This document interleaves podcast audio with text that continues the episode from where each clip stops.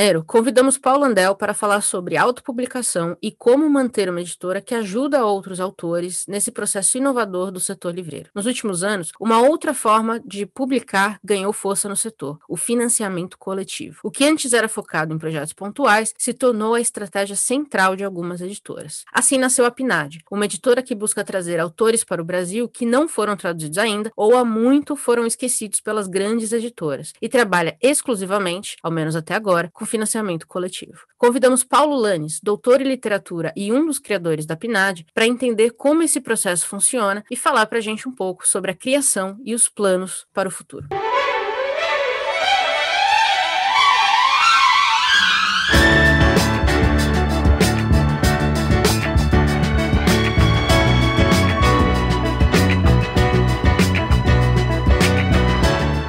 Paulo Lanes, bem-vindo ao Rede Poderosa. Olá, bom dia, obrigado pelo convite. Pois bem, estamos aqui para falar de Pinage, uma nova editora na praça. Tá bombando, causando aí muito papo, tô acompanhando as conversas e participando de alguns processos, né, de alguns projetos de vocês. Mas vamos começar do começo. Como é que surgiu a Pinage? De onde veio a ideia? E é uma coisa que me fiquei muito curiosa, de onde veio o nome Pinage? Ah, essas histórias são boas mesmo. Olha, a, a Pinar, ela, ela veio quase que despretensiosamente, assim, eu estava em Portugal fazendo doutorado em literatura e eu tinha aberto uma página no Instagram literário, né, que eu chamo de Lendo Arte, que eu uso até hoje, para conversar sobre literatura, porque como me afastei muito da minha vida no Brasil, era uma forma de me, até me reconectar, conversar com as pessoas do Brasil, conversar sobre livros e tudo mais, era uma plataforma para isso. E lá, eu no Instagram fiz uma amizade com o Igor, é, ele tinha uma página chamada A Estante, Litera... A Estante Mim, a gente conversava muito sobre sobre livros, muito, muito. E falávamos várias vezes sobre livros que não chegavam no Brasil. Como eu estava em Portugal, eu via isso acontecendo. E o meu marido, até então, que era o André, ele estava estudando na Colômbia. E aí, lá ele também me falava sobre livros que não estavam chegando no Brasil, que a gente não tinha lido. Eu já leio bem espanhol, ele também, né? Então, ele, ele, eu li algumas obras com ele em espanhol, li algumas coisas. E numa conversa que eu estava tendo com Igor, eu falei: olha, é, você, já, você vocês já ouviram Dona Bárbara? É um livro que foi considerado mais importante da América Latina até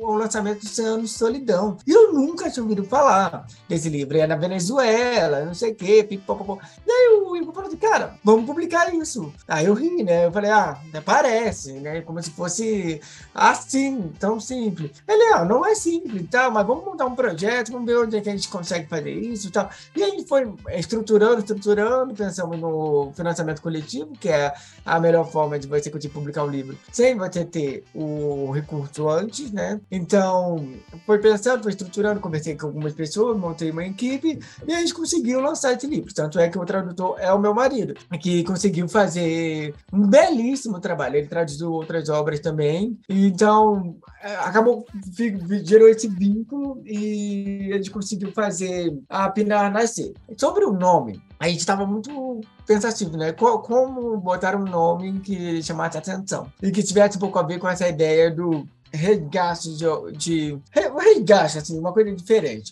Pinar é um, é, tem vários significados. Ele é um aparelho antigo que usava para escutar o coração, usava para escutar o batimento do coração. Então, é, ele, ele tem esse recurso, né? Ele é a ferramenta que você escuta o seu coração. A gente gostou muito disso. Em francês, a expressão pinar tem a ver com tomar um bom vinho numa noite com os amigos, sabe? Assim. E demais. E, e no, se eu não me engano, não sei se é só no Chile, mas no Chile com certeza, pinar é uma boa noite de sexo. Então, a gente consegue mesclar oh, tá várias coisas, o sentimento, a amizade, o tesão. Então, é, tem tudo a ver com literatura para mim. Então, a gente pensou né, nessa, nessa palavra como uma palavra que abarca muitas coisas e que funcionaria muito bem para uma editora. E bem ou mal, parece meu sobrenome um pouco, né? Pinar, Lanes, não sei o quê. Aí, ó, ah, vai, manda assim. Aí eu gostei bastante. Ficou bem divertido. Nossa, muito bom. Ainda bem que vocês explicaram, porque eu, tô quebrando a cabeça faz tempo para saber o que, que é espinagem. Ah, Mas agora desculpa. faz todo sentido. Tem mais um significado, que na hum. verdade foi o primeiro de todos. Nossa, eu já estava me esquecendo, porque eu já ressignifiquei tanto isso. Mas pinar também é o diminutivo do personagem de George Louis Borges, Pierre Menard, que é um dos grandes personagens de George Louis Borges, da literatura dele, que é um personagem que questiona muito a própria literatura. Então, aí ele juntou, né, Pierre Menard virou Pinar. Aí a gente foi, foi buscando significados e fomos achando essas coisas. Já tínhamos esquecido disso. Incrível. Incrível. Uma coisa muito legal que você falou e que a gente, eu reclamo muito aqui, a gente já conversou com alguns editores que eu continuo reclamando, que é, o Brasil parece um pouco isolado, né, da América Latina. Acho que o seu comentário é perfeito. A gente tem, muito, tem muita coisa que ainda não chegou aqui, e não é nem coisa contemporânea mesmo. Os clássicos também não chegaram aqui, né? E eu acho que Dona Bárbara, que você falou, que eu comprei de vocês, também nunca tinha ouvido falar. Então é, é muito maluco como a gente tá perto e longe ao mesmo tempo, na questão, principalmente na questão literária, eu diria. É uma loucura. Isso pra, isso pra mim é, uma, é, o tipo de coisa que não faz sentido nenhum. Porque, porra, a gente tá aqui do lado, a gente fala quase a, quase a mesma língua. Eu sei que não é a mesma, mas. E ainda assim, a gente tava conversando com a Silvia da Mundarel, a Fernanda Melchor sai primeiro na gringa em inglês, para depois sair em português. Que mundo é esse, sabe? Que bagunça. É, é, complicado. Assim, eu tento, eu tento pegar leve com o Brasil nesse quesito, porque eu acho que a gente faz até muito mais do que dão suporte pra gente fazer. A gente vê, né? A gente começa, quando a gente começa a estudar América Latina, a gente vê, por exemplo, o Eduardo Galeano, ele diz que a América Latina ele é um continente de ilhas, né? de países que se isolam entre si. É muito mais fácil esses países, tirando o Brasil, se encontrarem por causa da questão linguística, da língua, né? Então você tem uma editora que você consegue é, vender o livro em qualquer um desses países, o que não ocorre aqui. E, e bem ou mal, a proximidade da gente com Portugal também não permite com que a gente tenha um mercado editorial mais forte, porque o Portugal é um país muito pequeno. Então uhum, não dá para você produzir livros pensando num, num continente lusófono que se fortaleça e aí fortalece uma espécie de mercado editorial e aí torna ele mais aberto para outras línguas e tudo mais. Então, eu acho que o Brasil fica isolado dos dois lados, pela língua e também pelas próprias dimensões. Como lidar com um mercado que tem tudo para ser gigantesco, mas ao mesmo tempo ele é pequeno porque por falta de recurso, por falta de incentivo à leitura e tudo mais. Eu acho que é assim, falta olhar para o lado no sentido conceitual, no sentido de reconhecer os irmãos, né? Reconhecer essas proximidades. Eu acho que falta. A gente tem muito, muitas proximidades, né? Eu, eu diria que a gente tem muito mais proximidades com a América Latina a, a partir de aspectos do nosso cotidiano que qualquer outro país que fale a nossa língua, né? Nós, quando a gente pensa em periferia, Sim, quando a gente pensa em, em histórico, quando a gente pensa em presente político e social, a América Latina ela é muito parecida entre si, incluindo o Brasil. Tanto é que não é à toa que quando se tem uma eleição no Brasil, a América Latina toda para para olhar o que está acontecendo, porque sabe o que acontecer no Brasil vai bater no resto dele. Isso é, isso é latente. Então, as obras que narram esses países narram sobre nós também. E uma coisa que tem feito é, me surpreender é o quanto que é fácil eles entrarem aqui. Tem demanda, tem gente que quer ler. Não tem dificuldades burocráticas, assim, assim tem algumas, né? Como a gente não tem uma, não existe uma espécie de sistema internacional de direitos autorais, a gente tem que ficar caçando quem é que cura, quem é dono. Mas se eu consigo, uma empresa consegue, que eu consigo por mim, eu vou lá, pesquiso, dou uma ligada, corro atrás. Se eu consigo, com certeza, uma estrutura empresarial grande, né, com advogados, com pessoas que são pagas para isso, conseguem encontrar. O que falta mesmo é uma questão de olhar, falar assim, dar uma chance né? Falar assim, ah, poxa, vamos ver. Gabriela Mistral, para mim, foi uma coisa extremamente estranha. Porque, eu, eu, porque uma mulher, assim, a mulher foi a primeira pessoa da América Latina a ganhar o Nobel. Primeira mulher das Américas. Poeta, né? Assim, a gente tem poesia de tanta gente aqui no Brasil, por que a gente não tem dela? Não, e a gente tem poesia de muitas mulheres, poesia de muita gente. Qual é o sentido de não ter ela? Aí, na, na época que eu tava procurando, eu falei, cara, deve ser direito autoral. É a única justificativa. Quando eu fui ver o direito autoral, foi assim, buscar no Google Uma vez. E o direito autoral era uma doação. O direito de estão, numa, estão com uma ordem franciscana para a criança. E ele fala assim: olha, você pode publicar o que você quiser, só pega uma doação para as crianças. Gente, isso chega bem Eu um absurdo. acredito. Isso beira um absurdo. Como é que é um a mulher não entrou aqui? É uma questão de olhar. Também é uma questão de formação de crítica literária, de um corpo de especialistas no Brasil que acreditam em determinados autores e desacreditam de outros, acreditam em determinados movimentos culturais e desacreditam de outros. Então, por exemplo, eu, eu quero até estudar mais a fundo isso, mas a Juana Manso, que também foi uma das autoras que a gente trouxe, ela escreveu um livro espanhol no Rio de Janeiro, num momento que havia muitos escritores da América Latina exilados no Rio por conta ditadura que estavam rolando no século XIX, quando o Brasil era um, um país, entre aspas, liberal, com o imperador Dom Pedro II, né? É liberal no sentido de que, digamos que ele era um imperador mais humanista, né? Em consideração com os políticos à volta, uhum. que estava rolando muitas questões militares e tudo mais. Então, o Rio de Janeiro virou um porto seguro para autores chilenos, uruguaios, argentinos, tudo mais, que produziram aqui e depois voltaram para suas casas. E essas produções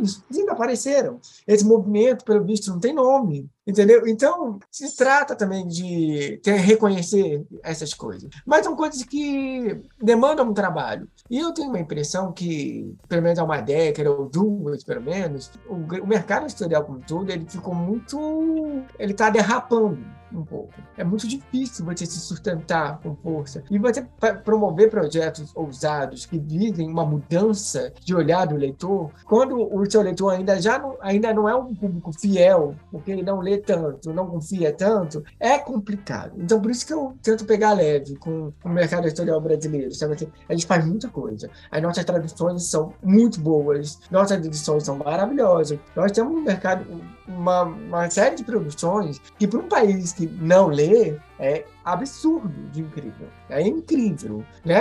Tem a maior editora da América Latina, fica no Brasil. Como? Como que a maior editora da América Latina fica no Brasil? Se a gente tem um continente que fala a mesma língua, com uma editora que pode atuar lá facilmente, né? Vender. Por mais que tenha menos, uma população menor em qualquer um desses países, você tem 30 países. Então, assim, a gente tem que também olhar e falar assim, não, é isso. A gente tem uma força aqui. Mas a gente pode diversificar e ganhar dinheiro diversificando, né? Tem que pensar na questão do lucro no mercado, né? Essa parte de ganhar dinheiro está complicada, mas, mas acontece. O livro acontece, as coisas estão acontecendo, entendeu? Você é a primeira pessoa que me faz pegar leve com o Brasil recentemente. Talvez a primeira e uma. Pouquíssimas, assim, pouquíssimas têm conseguido fazer isso. Mas acho que você tocou num ponto muito bom. E tem um papel importante aí das, das editoras independentes, né? Dessas pequenas mesmo. Porque eu sinto que muito desses livros tem vindo por elas e não pelas grandes editoras, né? A Pinard é um exemplo, a Moinhos, a Mundarel. Eu acho que estão fazendo um trabalho de trazer nomes que Deu, ficou com Deus, né? Ficaram com Deus no passado, para as grandes editoras. É o que a gente fala, né? Que a gente faz aquele trabalho de fazer o que eles não estão fazendo, né? A gente olha o que eles estão fazendo, a gente fala, ah, é um bom trabalho, mas tá faltando coisa aqui, né? Ué, cadê esse nome? Ué, cadê o outro? E só que em vez de esperar, a gente está produzindo. Eu acho que tem uma coisa que é muito essencial. É muito difícil a gente colocar empresa no lugar de formação. Eu sempre vou ser um pouco contra isso, eu mesmo eu sendo dono de uma empresa. Porque bem ou mal, a editora é o meu olhar sobre a literatura, é a minha perspectiva, não é uma perspectiva formativa, não é uma perspectiva assim é, coletiva. Tá, eu tento trazer, eu penso, tá, o que pode ser melhor para. Mas eu também sei que eu tenho um público, que eu preciso trabalhar em cima desse público para poder sustentar o meu trabalho. Então, o que falta é isso. Eu sempre vou acreditar que o mercado editorial sadio, ele é aquele que você tem uma, uma política de estrutura nacional e essa política ela fomenta a literatura não pagando de editor, mas comprando livro em biblioteca e tudo mais. Porque aí uhum. a gente tem uma base financeira, que é a compra para biblioteca, isso é muito comum em todos os grandes países, na Europa, esses países todos. Então, assim, você fica com uma coisa assim, olha, o mínimo eu vou tirar aqui. Pronto. Isso aqui é o mínimo. O resto eu posso usar. E aí, nessa ousadia, tem a troca com, com, com espaços públicos. E no espaço público, você chega a um número infinito de pessoas. Se a biblioteca, mais que esteja vivendo momento, que estão fechando bibliotecas, que estão querendo acabar com essa perspectiva, essas coisas não morrem. Passa por um momento difícil, mas vamos voltar logo, vamos voltar logo.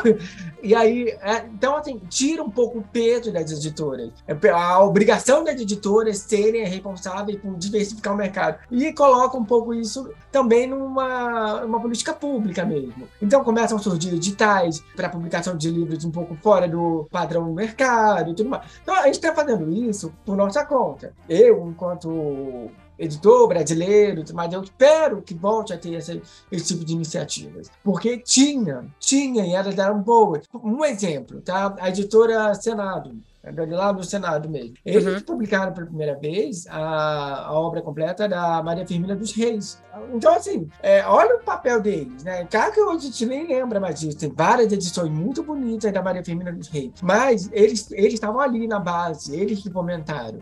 Entendeu? Então, imagina se cai uma Juana Manso na mão deles, cai um Rômulo Galego, sabe? Então, cai uma Gabriela Mistral. Eu não gosto de ficar com esse mérito sozinho. Eu queria muito que, ah, pode vir, vai adiante, pode vir, vai adiante. Até porque a minha editora, a, a gente não tem muito essa função de ser, um, ser o, a casa desses autores. A gente tem uma função mesmo de trazer, mostrar, olha só que bacana, vamos pro próximo vamos pro próximo, entendeu? É, e são perfis diferentes, tá? Muitas editoras realmente eles têm essa pretensão mesmo de ser a casa dos autores. Ah, eu que ainda não tenho essa perspectiva, tá? Pode ser que um dia venha, mas não é o caminho de hoje. Uma pausa nesse episódio para te contar umas coisas muito legais. No www.centralredepoderosa.com.br você encontra as referências de tudo que falamos nos episódios e a lista completa das recomendações dos BOs. No Spotify e no Deezer você também pode acompanhar a playlist Rede Poderosa modo Shuffle, com as músicas que usamos nos episódios e o que estamos ouvindo no momento. Ouvindo os nossos episódios pelo aplicativo Orelo, você nos ajuda a remunerar toda a cadeia de produção que traz cada episódio para você. É só baixar o aplicativo e buscar por Rede Poderosa. O aplicativo é gratuito, mas se você tiver meios e interesse, você também pode se tornar um assinante e apoiar a gente ainda mais. E ainda garante acesso a conteúdos exclusivos. Por fim, você pode nos seguir no Instagram, no arroba Central Rede Poderosa para saber tudo o que está para sair, o que estamos lendo e muito mais. E agora, de volta à programação normal. Você tocou em dois pontos que eu queria, que eu queria retomar aqui. O primeiro é, é financiamento coletivo, que eu acho que a Pinat hoje é uma das editoras talvez mais sucesso, né? Que tem trabalhado com esse, com esse mecanismo. E, e foi muito novo ver uma editora nova apostando nesse financiamento coletivo de cara. Então, é, eu queria entender assim, como é que funciona? Você explicou um pouquinho que vocês optaram por isso por uma questão de ter um investimento antes, né? Vocês não precisavam ter isso do bolso de vocês, vocês recebem e aí montam o um livro. Mas como é que funciona um planejamento de uma editora via financiamento coletivo? Como é que tem sido para vocês trabalhar com isso? Tá, tipo, algumas pessoas sempre me perguntam isso. Ah, vocês começaram financiamento coletivo para poder ganhar o primeiro dinheiro e agora vocês vão partir para outra, né? Eu vejo o financiamento coletivo como uma espécie de premissa. Por quê? É, o financiamento coletivo, a gente organiza os recursos que a gente precisa obter, né? Faz orçamento de gráfica, faz orçamento de tradução, de revisão, de design gráfico, tenta adiantar algumas coisas, né? Por exemplo, design gráfico, fazer a capa, fazer uma ilustração, mostrar como é que vai ser o livro. E agora a gente já adianta a tradução também, mas antes não, antes era a tradução só depois. Por isso que tem livros que demoram muito, como Eu Supremo. É um livro que está demorando um ano para ficar pronto, são 600 páginas um livro muito experimental,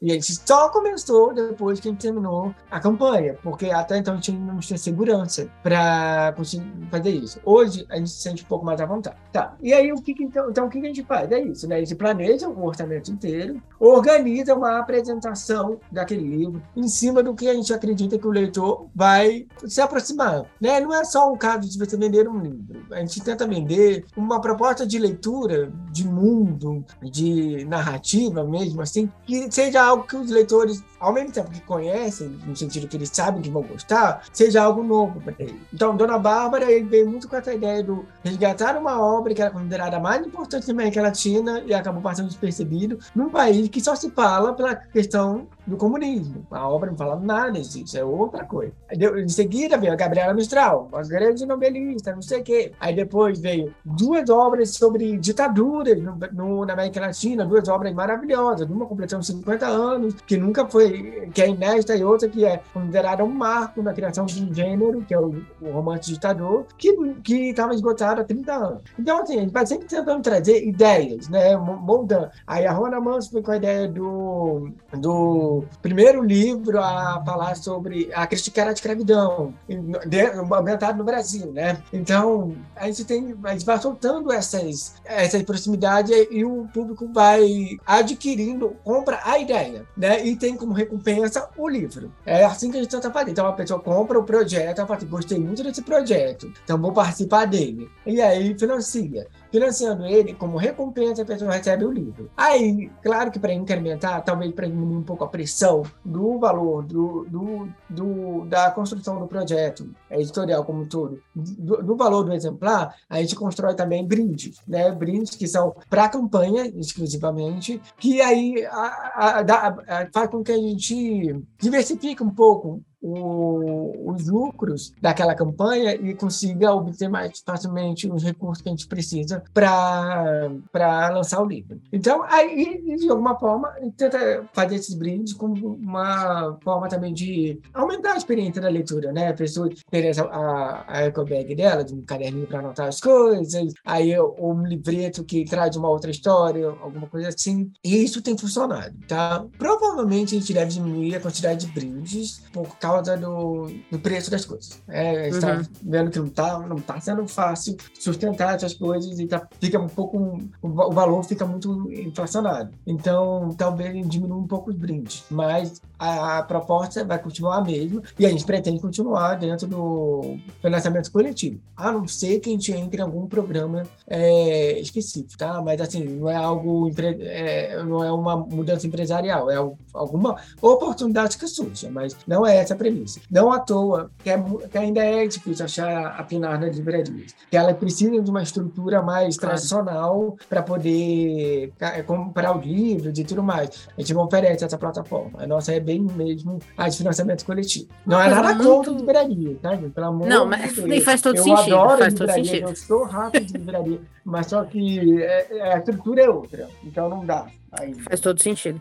Tem uma coisa muito legal do financiamento coletivo, eu acho, que é nunca se falou tanto sobre. Quando você estava falando, eu estou pensando aqui, a cadeia do livro. Porque o financiamento, vocês vão atualizando a gente, né? Ó, pessoal, foi traduzido, estamos indo para gráfica, estamos terminando, sei lá, as ilustrações. E eu acho que as pessoas começaram a entender que um livro não surge, né, de um dia para o outro. Ou seja, é um projeto que às vezes leva um ano. É isso que você está falando. E eu acho que eu nunca tinha visto os leitores entenderem tão bem. Eu sei que alguns ainda dão trabalho para vocês. Ai, cadê meu livro? Eu vejo às vezes nas, nas redes. O povo é desesperado. Mas eu, eu gosto muito dessa conversa de tá aqui todas as etapas que fazem esse livro. Esse, por isso que a gente criou esse programa, aliás, esse por trás dos livros, que é tem tanta gente, tem tanta coisa que precisa funcionar pra gente pegar um livro na mão. E eu acho que isso às vezes fica secundário pra pessoa que vai na livraria compra, ou vai na Amazon e compra 25 livros de uma vez eu tô me expondo, mas é isso, sabe? A gente esquece que tem uma cadeia. E eu acho que o financiamento meio que trouxe essa cadeia para frente, né? Meio que, que expôs assim, ó, o tanto de trabalho que vai em fazer esse livro. Você vê dessa forma também? Você acha que é interessante que as pessoas entendam a cadeia livreira, não só o objeto livro? Ah, com certeza, porque no mundo das artes a gente tem a impressão que tudo é muito fácil, né? Ai, mas por que cobrar 100 reais numa entrada de teatro por uma peça que só dura uma hora? Porque a construção da peça durou um ano, dois anos. Uhum. Essas coisas que ficam por trás, as pessoas tendem a esquecer, né? Ou a falar assim, ah, eu não vi, então não é comigo. Então, assim, claro que aproximar as pessoas desse, dentro dessa cadeia, elas têm sido muito legal. Até porque é legal mesmo ver como é que é que como, como é que é a escolha da obra, como é que é a questão da tradução. A gente fez um diário da tradução no Dona Bárbara para pessoas saberem como é que é o processo de escolher palavras, uhum. por que, que, a palavra fica em espanhol, por que, que não fica. Então, isso tudo é muito legal. E tem acontecido com um movimento mesmo, porque eu vejo muito mais o, o tradutor. Antigamente, a gente não sabia quem era a tradução, o tradutor. Né? A gente nem, nem ligava para isso, né? a gente queria só a obra pronta. Agora, a gente sabe quem é o tradutor, sabe quais são as escolhas dele, a gente escolhe o tradutor, fala, cara, ah, esse aqui eu não gostei muito, então vamos no outro. E aí, então, tudo isso é muito bacana. É, a questão de design gráfico também é legal. Então, por exemplo, a gente coloca os leitores para escolher na capa de guarda. O pessoal adora isso, porque é perceber um pouco do, do gosto do público dentro do próprio livro. Né? Colocar a lista com o nome de apoiador, tudo isso é muito legal. Ah, tem isso é o lado positivo. Gosto muito dessa proximidade e também porque se envolve. Né? Tem, tem livro uhum. que as pessoas falam assim: olha, eu não leria, mas como vocês trouxeram, gostei muito dessa ideia, gostei muito dessa proposta, não sei o que, não sei o que, vou comprar, vou tentar ler, entendeu? Principalmente com relação à poesia. Né? Poesia é uma coisa, assim, um monstro, um bicho das cabeças, que as pessoas querem evitar a todo custo. Mas aí a gente fala, ah, pô, mas Gabriel Mistral ganhou Nobel, não sei o que, latino-americana, fala sobre isso, fala sobre aquilo, aí a pessoa fala, hum, gostei, vamos ver como é que é. Ah, é bilíngue, então se você não entender tal coisa, você pode ver na língua original, e aí você vê se você concorda ou não. Então as pessoas vão, vão se aproximando. O lado negativo, algumas vezes, é que tem pessoas que sentem que são donas do projeto. E que quando a gente desaponta a pessoa, meu Deus, aí é uma coisa que a gente tem algumas pessoas que ficam realmente ofendidas com, com, quando elas não são atendidas, entendeu? Então é complicado nesse sentido, porque a gente dá um pouco de poder para o mas no fim das contas o trabalho é nosso. Então a gente claro. tem que saber administrar isso bem. Eu não me importo com pessoas que perguntam muito, ah, quando é que vai ficar pronto, não sei o que, não sei o que lá, mas tem, tem, a gente vê situações ali que realmente a pessoas passam no início sem perceber, entendeu? Então, mas, mas isso também é interessante, porque é, é um público leitor expressando o que, que sente, né? Talvez é uma coisa que, que não falaria com um editor de uma editora que não abre essas portas, claro que não. Então, aceitaria mais fácil o, o que elas veem como problema. Mas a, a própria possibilidade de fazer um debate é interessante, né? Só que tem coisa que realmente você fala assim, valeu, muito obrigado, mas não. Eu vejo muita gente que participa dos financiamentos e depois acha que o livro não tem mais que ser disponível para ninguém, assim. Eu paguei, ele tem que ser só meu, quando na verdade é o contrário da ideia de qualquer editora, né? É fomentar a leitura e não que você só você tem o livro. A ideia nunca vai ser essa, imagino. É, eu também vejo um pessoal assim, eu concordo. Acho que tem que lidar com esse tipo de gente porque tá aí, né? A vida é essa. E também acho que tem a ver, de certa forma, com o trabalho que vocês têm tido, que além do, do financiamento de fazer, de montar a editora, é montar a base da Pinage mesmo, né? Que é o pessoal que tá sempre voltando para os financiamentos, que tá sempre. Porque assim, acho que você fez um comentário muito importante aqui. Não são os livros mais baratos que a gente vai ter, mas dá para entender todo o trabalho que vem por trás dele, a capa dura, como é que sai, o tradutor. E a gente conversou com a, com a Laura da Tabla, e aí tem uma outra conversa muito boa que é a formação de novos tradutores, trazer um catálogo que não existe no Brasil. Né? Tudo isso tem, tem seu, seu valor, tem seu papel. E, e vocês têm montado também um público fiel, podemos dizer assim, né? Como é que tem sido é, montar essa base de apoiadores da PNAD? Eu acho que isso veio muito, isso veio quando a gente teve a ideia de transformar a editora também numa editora de coleções, né? Então a prosa é latino-americana, né? Essa, aí acaba que as pessoas aguardam os próximos volumes da coleção e acabam que várias pessoas querem comprar o livro para ter a coleção completa. Eu eu espero profundamente que todo mundo leia todos os livros. Mas essa, ter essa base, saber que, assim, bom, a gente já lançou quatro livros latino-americanos. A gente vai lançar, o Eu Supremo já está sendo produzido, então já temos cinco. A próxima campanha vão ser sete não, vamos ter dois livros latino-americanos. Então já vamos ter sete livros latino-americanos. E, isso é uma. E a cada campanha que vem, novas pessoas é, vão nos conhecendo. E no, na medida que novas pessoas nos conhecem, elas querem voltar atrás e pegar as obras anteriores e trazer. Então, isso vira uma base, né? Ah, então, a cada, a cada nova campanha, cada gente nova que a gente alcança, a gente alcança um público que não, que não foi alcançado na, na campanha anterior. E isso vai ter uma espécie um retroativo. Então, foi muito legal ver Homem de Milho, por exemplo, na campanha do Homens de Milho. Muita gente, acho que foram umas 70 pessoas que adquiriram todos os outros livros da coleção. Ou seja, 70 livros. Então, a gente vendeu 70 livros de uma campanha que era específica para um livro. Então, isso é muito legal. E, ao, ao mesmo tempo, várias pessoas entravam no nosso site para comprar os outros livros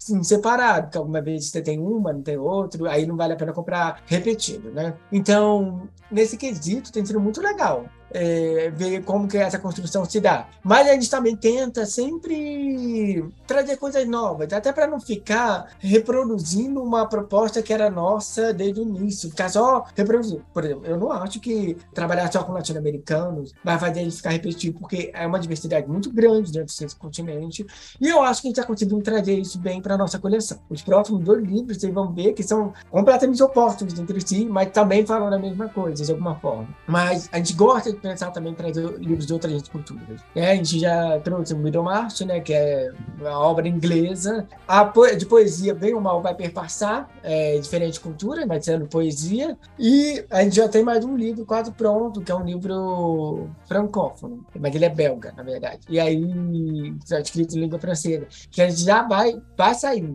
entendeu? Então, vai, vai ter campanha, vai ter campanha dele. Então, a gente, e, e ele também é uma proposta muito legal, eu gosto muito desse livro, né? Estou muito feliz por conseguir fazer ele também. Então, a, gente, ao mesmo tempo que mantém essa base, a gente apresenta a base ou outras coisas. Você gosta muito do latino-americano, mas você já pensou em ler um livro belga? Já pensou em ler um grande um calhamaço é, inglês do século XIX? Então, por aí vai. Entendeu? A, a ideia é essa, fazer essa diversidade, olhando para nossa base, mas também falando vamos sair do nosso lugar, é, do lugar de conforto, mas sem, mas sem deixar de lado, claro. Entendi.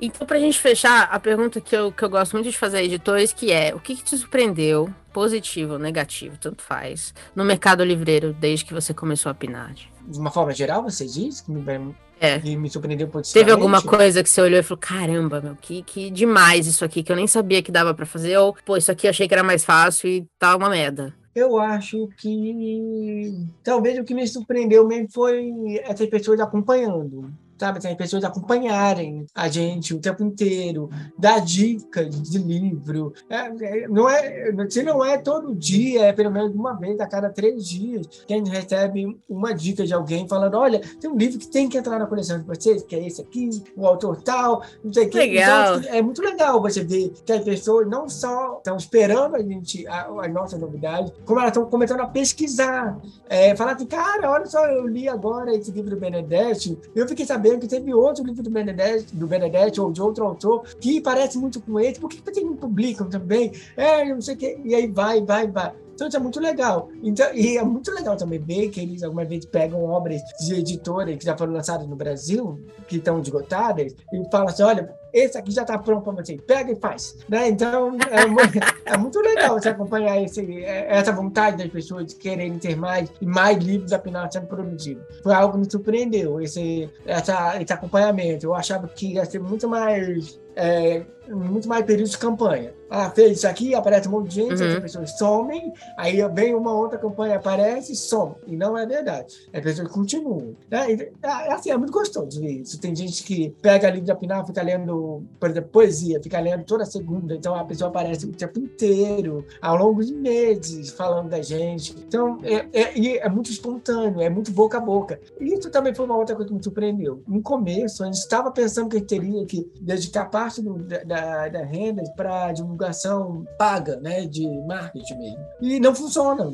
O que funciona mesmo é o boca a boca. É o que é o, é o mote, né? Essa coisa de investir para financiar, sei lá, pagar uns partes no jornal, pagar alguma coisa assim, não deu o retorno que a gente que a gente estava pensando que ia dar. A gente pode acompanhou outras pessoas fazendo para ver se dava, e aí, aí e a gente começou a ser mais pontual com o nosso próprio público. Então, o que a gente fez que a gente gosta de fazer é contratar algum, algum entusiasta da literatura, né? Uhum. Book, book, bookgram, né? Digamos assim. Aí a gente gosta de pagar porque a pessoa faz um, um trabalho bem bonitinho, assim, direitinho, com, com diversas postagens falando sobre o livro, diversos stories analisando a obra, e aí organiza também um clube de leitura. Então, essas coisas assim, tudo bem, porque tá fazendo uma estrutura. Mas é, o resto é boca a boca. As pessoas comentam uma para as outras. O que prova que o Brasil é um país de leitores, a gente só não tem acesso. Eu acho que se o livro chegasse mais longe, a gente ia ser uma potência de literatura.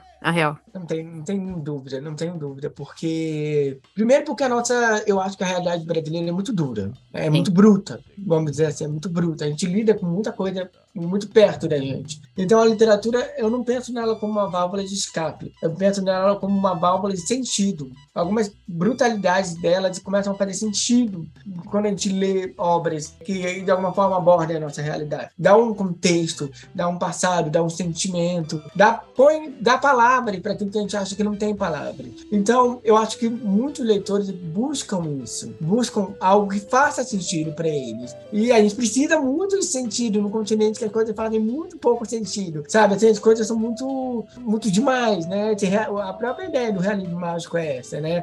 De, uma, de um fantástico que chama menos atenção que a realidade. A realidade é muito mais fantástica do que o próprio fantástico. Então, eu acho que a gente tem sim uma cadeia de leitura. Tanto é que qualquer, qualquer não, muitas iniciativas voltadas à leitura dão certo. Né? Você criar biblioteca de comunidades carentes, vai ter que criar essas uhum. coisas, as coisas dão certo, né? as pessoas vão, as pessoas acompanham. O que falta é continuidade. É, não é só fazer uma vez e acabar e ir embora. Tem que fazer, continuar e construir. Então, aquela pessoa que entra na biblioteca com 4, 5 anos, ela vai estar com 15 depois, e ela vai estar com a mesma biblioteca, com, o mesmo com as mesmas coisas funcionando. É isso que falta para mim. E tendo isso, nossa, a gente vai virar, a gente vira uma potência, uma potência. Concordo. Doutor Paulo, obrigada demais por essa aula sobre o mercado editorial brasileiro. A gente podia ficar aqui o dia inteiro falando sobre isso, porque é um assunto muito gostoso. E eu gosto quando a gente conversa com alguém que está no mercado e explica essas coisas de uma forma tão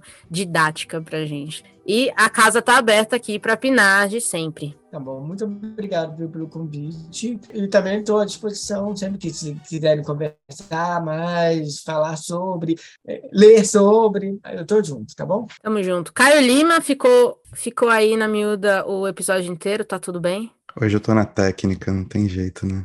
Temos episódio? Temos um episódio. E tchau. Tchau.